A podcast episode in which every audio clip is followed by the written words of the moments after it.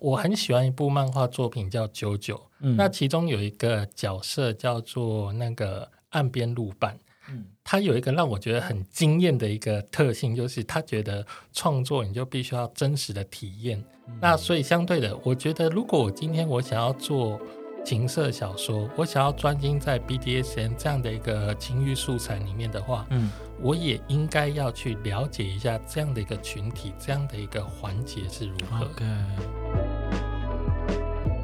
本集节目由台湾性产业劳动者权益推动协会赞助播出。嘿、听众朋友，大家好，欢迎收听风俗电台，我是主持人爵士琉璃台。风俗电台关注性别时事、性文化活动，还有劳动权利，每两周播报一次。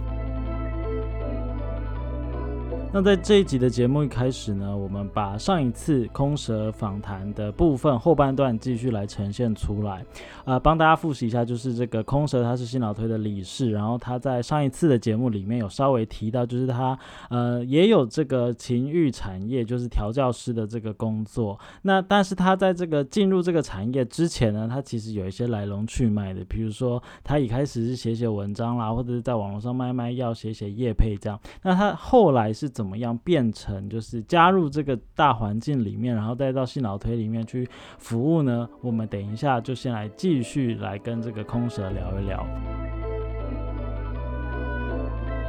因为其实那个时候开始就有很多一些读者告诉我说：“哎，空蛇，我想尝试看看你的调教手法，嗯那你可不可以就是让我体验看看？”嗯那我就想说啊，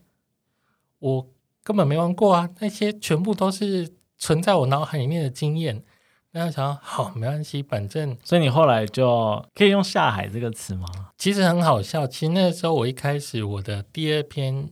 的短文，我就我的标题就会写说“逼良为主”。以前大家都说“逼良为娼对”，，对，那我一开始是想说，哦，因为这样就是大家都拱我，想要让我让我当主，所以我被被逼着当主。哦对，所以你其实自己就是被逼良为主这样子，对因为本来根本就只是靠想象在写，然后现在亲自来实践这样子。就一个一语成谶，就是一个预言这样子。哦，所以你前面几次真跟真人调教的过程，你还有印象感觉如何吗？或者是你有什么就是慢慢累积更好的经验的过程这样子？其实我觉得，不管是一开始到现在，到现在我都还是觉得说，这是一个互相学习、成长的一个经验。嗯因为就算在大家的感受里面，哦，好像我是一个主，我是一个高高在上，对，但是其实实际上不是。其实实际上是当他们把自己交给我，我必须要去想办法去了解他们的性的一个需求，他们的一个兴奋点，他们的敏感度，他们的敏感带，甚至他们的性癖好。嗯我要慢慢的去了解、去发掘、去开发、去挑战。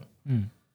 为什么会说挑战呢？因为可能有的人一开始他说我不要，我不可以，可是当我开始慢慢的去尝试、去踹的时候，他却沦陷了。所以听起来虽然你的身份是主，但是其实你做的很多事情是在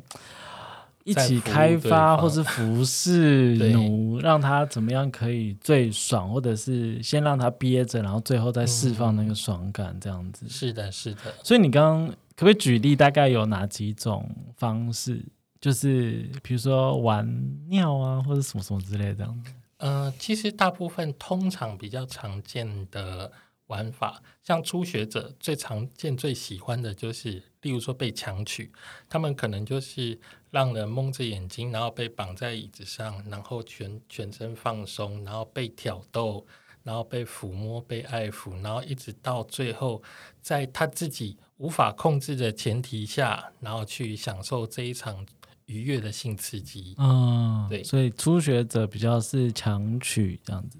对，这是因为这个过程从头到尾都不会有痛，然后也不会有任何的羞辱的一个过程。顶多就是延迟快感。对对他们可以从这个过程中去得到一个跟以往除了可能打手枪以外不同的一个刺激跟快感。嗯那后面再来，可能有的人他们是觉得说，诶，他想要当狗狗的欲望，他想要被疼爱，他觉得狗狗可能很可爱，嗯喜欢戴上项圈，喜欢戴上一个狗狗头套，然后让主人去牵着走，然后或者是扮穿上一些狗狗的玩偶装，然后跟狗跟主人撒娇这样。嗯，其实很多有非常不同多元的一个玩法。对，就是你的角色有点像是满足他们在日常生活中的一些呃想象，然后在这个跟你互动的过程中，可以去把它抒发、把它实践出来，这样子。对，哦，而且你的客人是不是呃以男生为主，但是也有异性恋男生？嗯，我的客人其实大基本上我会说，呃，都是生理男性。对对，那除了一般。跟我一样是以同志为主的客人之外，同时也常常有遇到像是双性恋的客人，嗯，甚至我也遇过很多一些客人，他是是异性恋的，他有他自己的原的组织的家庭，或者说他有他的固定的呃女性伴侣这样子，对，所以就是蛮多元的，嗯。就是他们心中，他们在外，他还是保持维持着他的男人雄赳赳气昂的一个表现，或者是表象，也满足他所谓在家庭里的功能，就是他可能也是丈夫这个角色这样子。但是他呃有一些欲望，他在有一些时刻的时候，他愿意来这边找你来得到满足这样子。对，因为其实我这边有一些异性恋的朋友，他们之所以来找我的方原因，而不是去找女主，不是去找女性去玩乐，其实有一个很大的原因就是避免被，就是避免被查手机啊，或什么说，对，但哎。常会问说：“哎，这个女的是谁？” 对，那至少他说：“哦，男的哦，没有客户啦，客户啦，然后就可以打发过去，这样就是同同样性别比较不会被歧义，这样子。对，就是同样性别，反而其实可能你反而要更注意一点。好。我们先回来一下，就是因为我们等下会继续再问一下空蛇相关的经验。我们先回到正题，就性劳推是，就是什么样的动机会让你想要来？因为我们知道性劳推它是去年才开始成立的嘛，然后你是哪时候开始加入，或者是为什么想要加入性劳推的呢？呃，这个契机其实是刚好那个时候在去年四月、五月的时候，就是我们信老推的发起人就是李云月小鸟先生。他就邀请我们一些朋友，那来参加一些关于活动的一些讲座，如何我们在这个产业，在这个议题之下，我们如何学会自主自保，嗯，避免被被被钓鱼，或者是可能被被伤害等等的，嗯嗯，那我才参加这样的一个活动，然后才发现说，哦，原来这里有好多我的。大前辈有阿空啊，有小鸟啊，有小林老师啊，等等等等的。那我觉得，哎，好像这个地方是可以学习到一些东西，可以得到一些资源。那所以我就开始就是被骗进来了。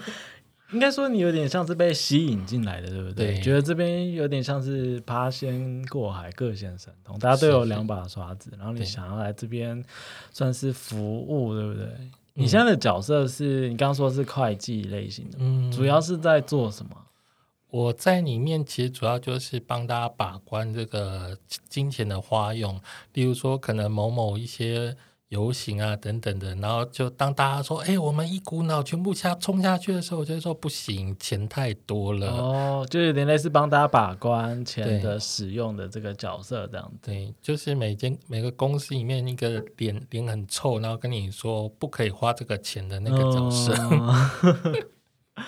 好，我们之后也会再陆续邀请信劳推的其他的成员一起来分享他在组织里面相关的工作。那空神目前主要做的就是跟钱有关的，嗯，然后有时候参加他们的活动的时候，他也会帮忙，比如说在报道的时候签到啦，或者是呃设备的这些运送这样子，对，算是一个很重要的一个工作这样子。对，就我可能就会在门。那个门口，然后喷酒精。平常我都是喷在生殖器上，但是我在活动的时候就会喷，乖乖喷在手上。而且像酒吧的外面本来就会有一个类似保全的守门人嘛，就是说这个人他符不符合资格，可不可以进来这样子。嗯，感觉你也蛮，你觉得你蛮适合这个职位的吗？对。就是当当我觉得这人可能怪怪，我就想不好意思哦，你不能进来。嗯，好。那像你刚刚有分享说，你是从一开始的情色写作，开始被类似观众敲碗，嗯就是说开始来跳下去，然后开始来真的有在呃当主的这一块之外，嗯那你当主你是呃只是玩玩的吗？还是后来还有再进一步的发展成一个比较类似加入这个呃广义的情欲的大产业的这个环节里面这样子？嗯，我觉得这算是一个阶段性任务吧。嗯 一开始我是先从自己踏，就是认识这个群体群主，然后我觉得我就处于一个观察者、观摩者，然后认识他们，然后到后面开始有有群有奴或者狗狗，我也习惯称他们狗狗，嗯那他们来找我，想说想要尝试被我调教，哦那我才慢慢的去学习，甚至包括可能购买一些道具、购买一些小的设备等等。嗯那再进一步的，就开始会有人说：“哎，那我可不可以成为你的雇雇奴、雇奴犬？”对，就是就讲讲白一点，就是说，我想进入蛇家，这开始已经有一个家族的一个成长出来了。嗯，蛇窝，对，蛇窝、就是空蛇的蛇，这个蛇来命名的。对对对。哦那当我开始收，就是收容我自己的这些家族成员之后，其实我一开始都戏称这个这个组织有点类似中途之家，因为其实嗯，奴性这个这种想象其实是会是一种流动的，它。一开始我们对主奴关系，我们总是想象说，哦，今天我开我签了一个卖身契，那我就会从此终身，然后就是就是侍奉着我的主人，然后就不离不弃，那是梦想，那是幻想。对，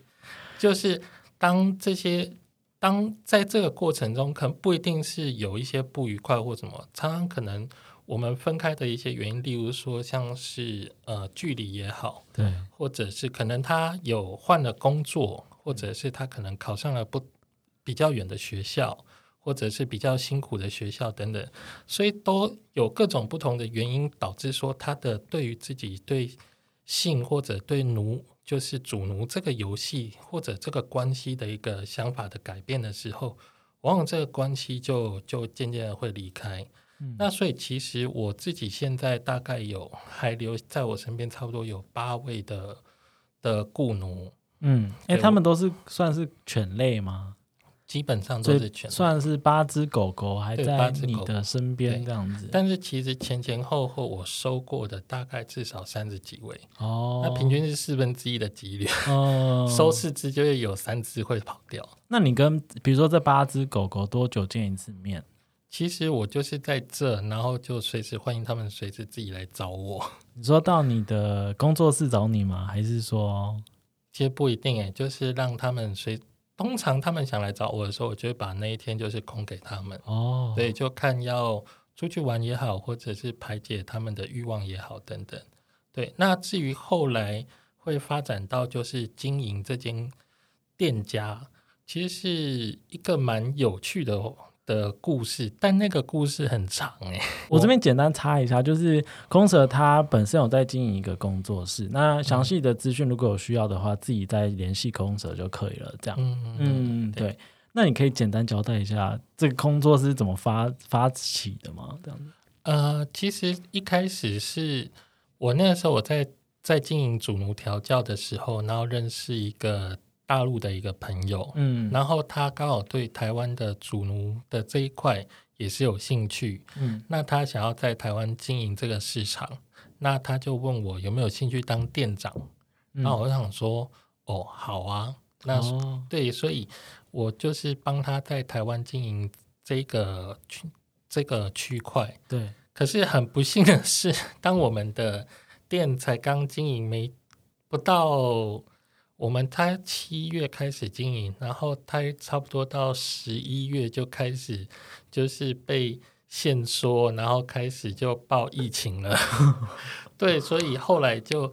在经营上遇到很大的一些冲突跟问题，所以对变成说。后来大陆方的朋友他就撤资，因为他的工厂那边营运也遇到了很多的一些困难。哦对，那所以我才从其实我的调教室，我的工作室一开始是在北门站那边。对对对，对，早期我是叫北门调教室，嗯然后后来我才改到师大，嗯，我才改到那个古亭那一边去。对对，那所以从等于说你现在是自己顶下来了。对我就 OK，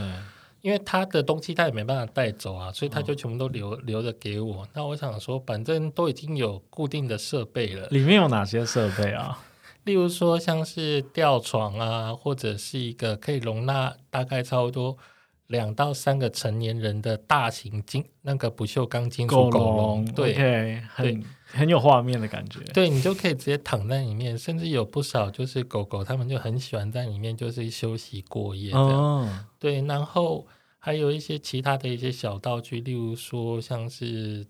按摩棒啊等等，然后还有各种的居住类道具，嗯，像是乳胶睡袋，然后真空床。对，之前本来还有一个真空立方柜，嗯一个像是骰子大的一，就是一个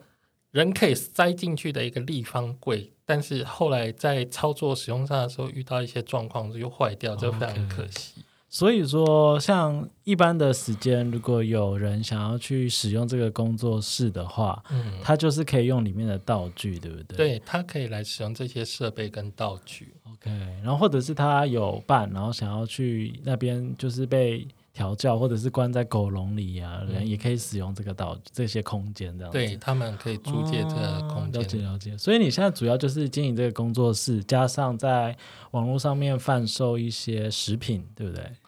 呃，其实我在网络上的销，我主要除了卖情趣用品之外，那我还有卖一些动漫周边的一些呃，像是衣物或者是抱枕，或者是一些呃书刊杂志等等的。其实这些反而才是我相对比较稳定的经济来源。嗯，呃，还有一个就是男性健康食品，叫做玛卡。我刚刚私底下有先跟他确认，这个就是食品类的，然后对他就是强调的是食品上的功效，对就是它它不是药品，所以不会涉及到什么宣传药品的这个问题，这样、嗯对对对。那你觉得啊，像你经营这个，你刚刚也有分享，就是你调教别人就当主的这个经验嘛，嗯然后也有开工作室。那你觉得说现在的台湾的这个情欲相关的产业的困难可能会是什么？然后或者是有没有一些环境可以在改善的地方？这样子。其实台湾在这边的一个困难点有分几个区块，第一个是同业上的一个竞争，嗯，那然后再就是大环境的一个呃大环境的一个供给，甚至包括其实对于台湾来说，呃，异性恋去找性消费。会觉得这是一个理所当然。我今天我身为一个生理男性，那我要去找一个援交，或者是我要去找小姐或按摩什么，大家都会觉得很正常。就是你掏钱出来，然后享受情欲的服务，这个已经是一个大家觉得可以理解的一个过程。嗯那你的意思是说，在同志这边反而大家没有这个概念吗？觉得应该要免钱，是这个意思吗？没有错，就是很多人都会说：“ 哈，你调教我还要收钱哦，那那我去找别人。”我几乎每天都会收到这种就是抱怨 argue 说：“嗯，找你我还要收钱，那我不那我不要了。所以感觉在同志里面，你身为这个情欲劳动者，你被消费者剥削的情况会更严重。”对，好，所以你觉得这是其中一个点嘛，对不对？嗯然，后第二个点是，像现在性相关的这个服务，如果涉及到金钱的话，在台湾还是不太合法的，所以可能会造成很多更有创意的这个玩法。它可能不是只是就是插入抽插的这种阴道胶或是肛胶，它可能还有很多玩法。比如说你在调教的时候，你的狗屌都已经硬成跟什么样，因为你太兴奋了，那可能主它就是踩一下啦，或是打一下这样子。可是他如果用广义的法律去解释的话，他可能还是会涉及到跟性有关的活动嘛，对不对？对，所以觉得这一块是不是也是应该法律上可以再改进的地方？没有错。因为其实我觉得，呃，今天扣掉性的部分之外，其实这个服务就只是一个单纯的服务，就好比说，哦，今天我买我去密室逃脱，或者可能我去玩高空弹跳，那不过就是一个娱乐而已。就是你追求刺激，你在日常生活中可能工作或者是你回家比较体验不到的刺激，你去用其他方式，高空弹跳、密室逃脱等等的方式去达到嘛？你的意思是这样，对不对？对，那为什么今天好像跟性机关扯上一点边的时候就不行，对不对？没有错。今天可能就算我只是帮他带上贞操锁，帮他就是带着钢塞，然后让他就是可能。就是这样子休息一整天，我没有再碰触它，但是这样子我可能还是会触发，对，因为我还是有触，就是有碰触到它的私密处，这不是很奇妙吗？就是可能它也可以说就跟猥亵相关的行为有关系，这样子，对，然后相关收费啊等等情况，但其实你们在做的真的是，就像你刚刚一开始讲的，就是你们是有点类似在服侍你们的消费者，或者是你的奴。怎样可以帮助他在日常生活中去开发他想象中一直想要做的一些想象，把它实践出来，让他的性欲可以在这个方式里面得到宣泄，这样子。对，其实呃，在 BDSN 这个群组群体里面有非常非常多的面向，甚至多到让人很难去想象跟理解。对，包括例如说，像有的我有听过一些朋友，他的玩法是，他就是喜欢被被。束缚住，对，被包成木乃伊，对，那从头到尾他就只是被包着，但他就是觉得很兴奋，对啊，被绑着的感觉，或者是甚至被放置一整个晚上的感觉，他就是会有兴奋的感觉，所以其实是很多种样态的这样子，对，甚至像一般人可能比较能够理解，可能哦，就好像就是 BDSN 就一定是被绑起来啊，然后被插入、被抽插、被。被调教什么？但其实这只是 BDSN 里面其中非常一小块的一个呈现而已。对，它还有非常非常多的一个表现方式。例如说，像是有的人他的他就很喜欢当狗狗，可是并不是想要跟主人之间有一些性的一些接触。那我今天我做一个就是。呃，宠物的陪伴师，我可能就让他带着狗头，然后带着项圈，然后我就牵着他，然后就去逛动物园。嗯，对，对，对，跟性也没有太大关系，没有错。最多可能大家可能会觉得他奇装异服，但是他也三点不漏啊，他也没有穿穿着任何让人觉得攻击或冒犯的服装，他就只是戴着一个头套。感觉起来，这个行为目前应该是完全说得过去的，因为你也没有脱衣服，然后也没有性的行为，甚至也没有妨碍风化。对 对，但但我们还是要回过头来稍微再讲一下，就是说我们刚刚讲的这些，只是把就是这个 BDSN 大圈圈里面有各种玩法，把它描述出来，可不代表说我们只接受就是跟性没有关系的活动，才让它。可以被看见合法，然后跟性有关的我们就不谈。其实不是，其实我们更希望，尤其是性劳推，更希望的是跟性有关的情欲产业，无论他的性行为的程度是可可以很严格的看待，或是很宽松的看待，都可以被这个环境大环境给接受，然后有一个合法的空间，这样子。对对。那其实我的调教是，甚至我的调教方式，我会比较不强调说性的接触这一块。是，只是因为我觉得性接触这一块太多人在做了，不缺我，所以我比较对我比较专注在说除了性以外的方式。嗯，因为其实说老实话，我爆一个自己的一个料，我本身有点性能感。OK，对，所以我我会想要去了解到说，除了性之外，我还可以用什么方式让对方得到。刺激，得到快感或刺激，因为如果只是透过性才得到快感刺激的话，那有点太过无聊，对我而言。对，然后所以你是在去类似在去开发有没有其他种方式可以让双方都感到刺激满足这样。对对对，OK。好，那我们今天非常感谢空蛇一起到现场来跟我一起客座来对谈这样子。谢谢，感谢大家，谢谢，我们下期见，拜拜，拜拜。好，那接下来就是新闻播报时间，要播报的是四月的中下旬的新闻。我整理了四个，那第一个是中立女老师，她在路上遇到警察随机盘查，那因为这个警察的话术实在是太奇葩，他说我在这个辖区从来没有看过你，然后怕你是失踪人口，所以要他出示相关的身份证明这样。不过这个老师就觉得这个话实在是太。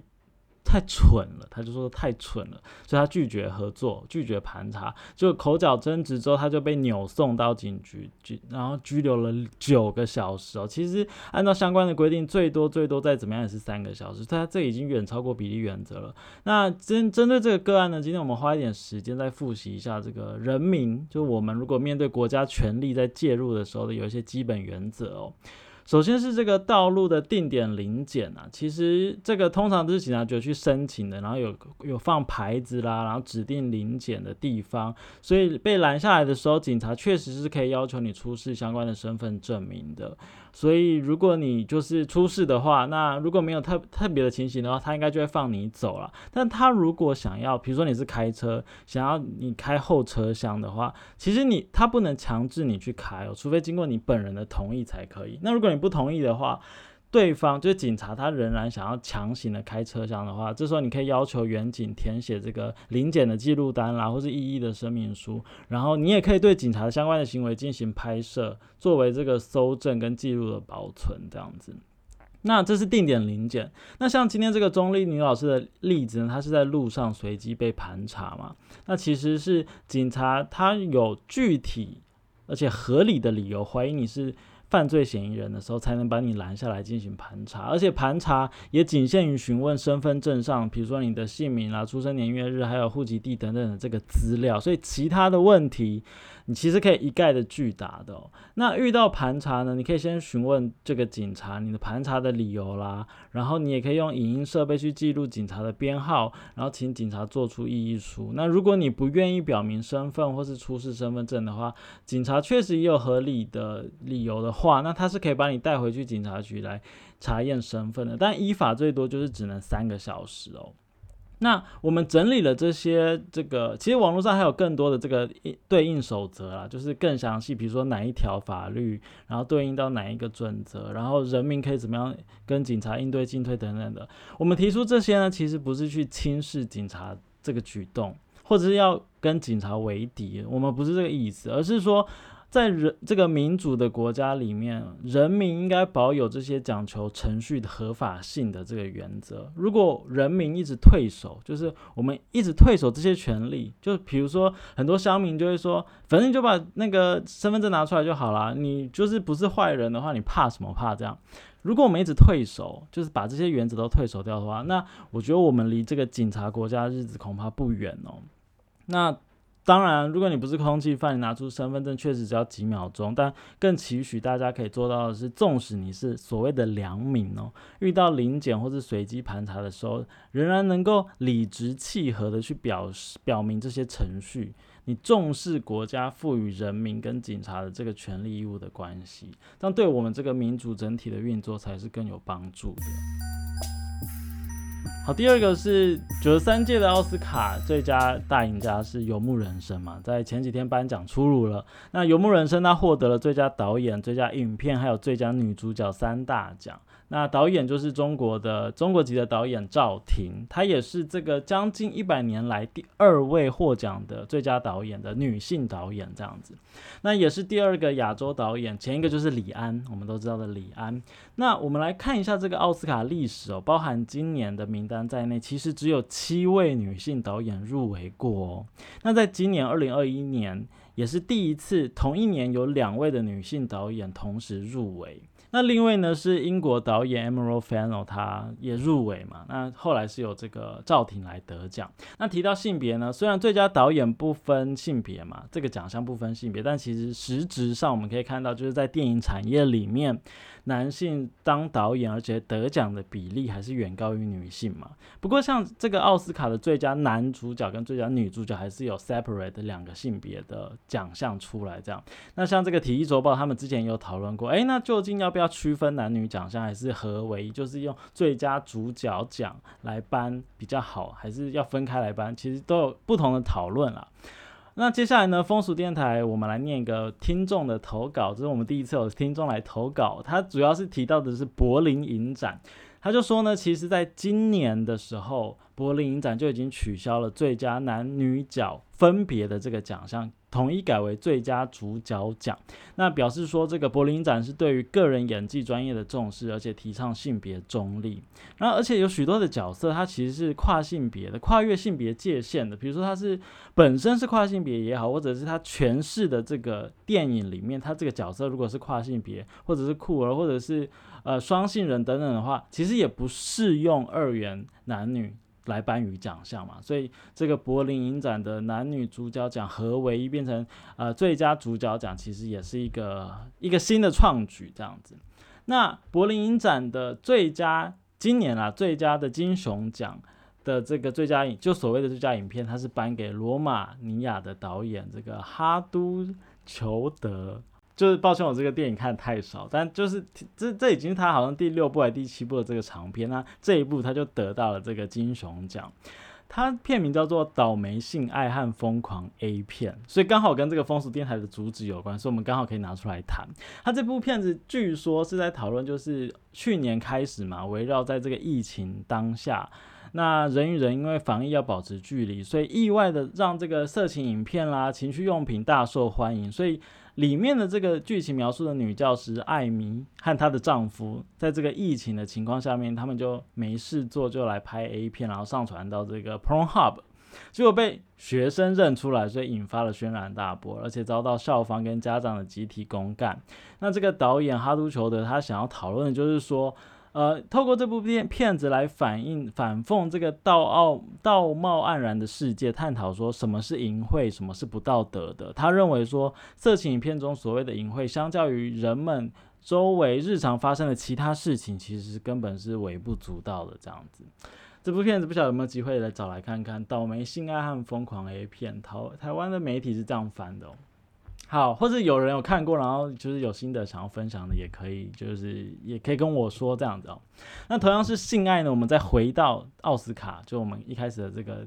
新闻里面哦。呃，除了这个赵婷就是被大家广为关注之外，最佳男配角这个丹尼尔卡卢亚，他在得奖的感言上面，他也讲了一些跟性有关的话。他说：“我们要好好庆祝人生，我们呼吸行走，这太不可思议了吧？”然后接着他就。有点好像无厘头，他就突然脱口了，就说他很感谢他妈妈遇到他爸爸，然后他们性爱，然后太奇妙了，所以才生出他，他能够活在这里，所以他今天晚上好好庆祝得奖，这样 就是一个很有趣的发言。然后在场就是观礼的他的姐姐还有他的妈妈，就听到就是觉得很不可置信，就是表情有点巨大，然后就他妈妈好像还用口语的方式就说你到底在说什么这样子。好，这是刚好跟性有关的主题。那我们可以看到，就是说金熊奖它的最佳影片，它是颁给了跟 A 片有关的这个作品。那在这个奥斯卡的最佳男配角的发言上面，也是跟性爱有关的发言。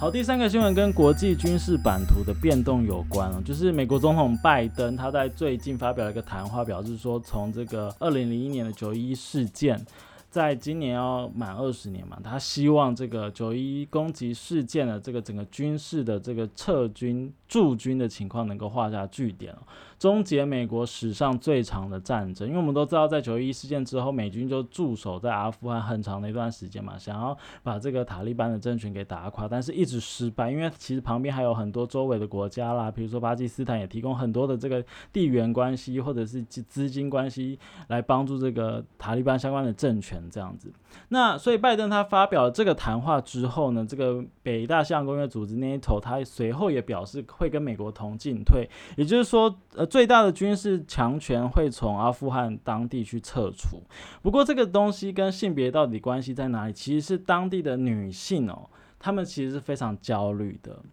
有许多跟这个求学有关的这个事情。它会可能在未来会受到很大的改变，因为我们都知道塔利班政权，比如说这个伊斯兰的教义，比如说基本教义派的规范里面，女性她其实是会被禁止教育、就业，甚至是从事比如说电影啦、影音、舞蹈等等的活动这样子。那我看媒体有一个报道，就是他采访了当地的一个建立女子学校的教师，他就说呢。美国政府跟塔利班每天都在谈判，但是不幸的是，他们只谈论权力，这个谈论这个 political power 这样子。那对于女性的教育只字都未提。然后他最近有很多很多的学生跑过跑到办公室去问他说：“塔利班真的要回来了吗？我们能够继续上学吗？我们我们每一天都觉得自己是最后一天在上学，